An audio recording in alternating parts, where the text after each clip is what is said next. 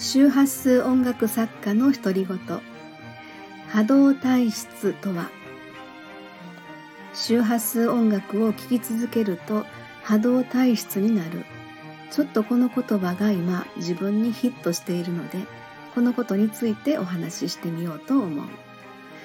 周波数音楽は特定の周波数が響く音楽を聴く。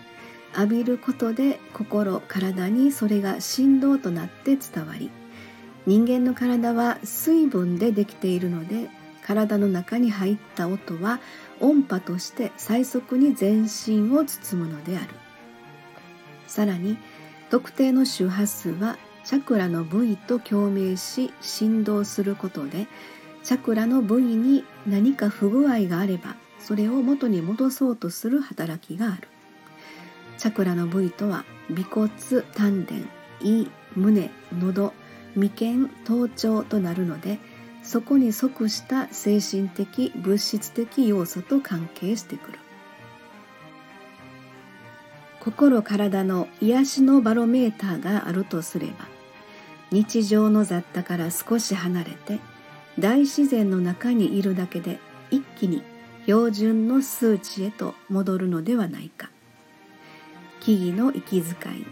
大自然の波動それらに癒しの照準を合わせる意味は人間は大自然の一部であると言われているからです。さて波動体質ですがこれらの大自然の息吹にも間違いなく癒しの周波数が出ています。それらに包まれることで癒しのバロメーター値が作動するのであろう。しかし現代人の多くはこういう場所で日々の生活を送るのは難しいでしょう。ましてや日常の雑多の方が生きやすさを感じる人も少なくないのではないか。そこで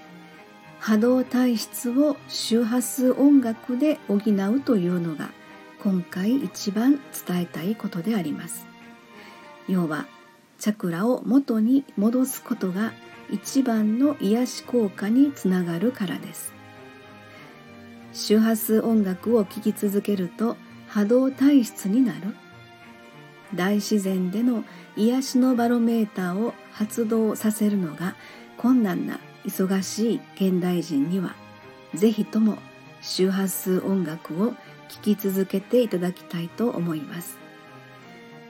周波数音楽作家の独り言エリスでございましたありがとうございました。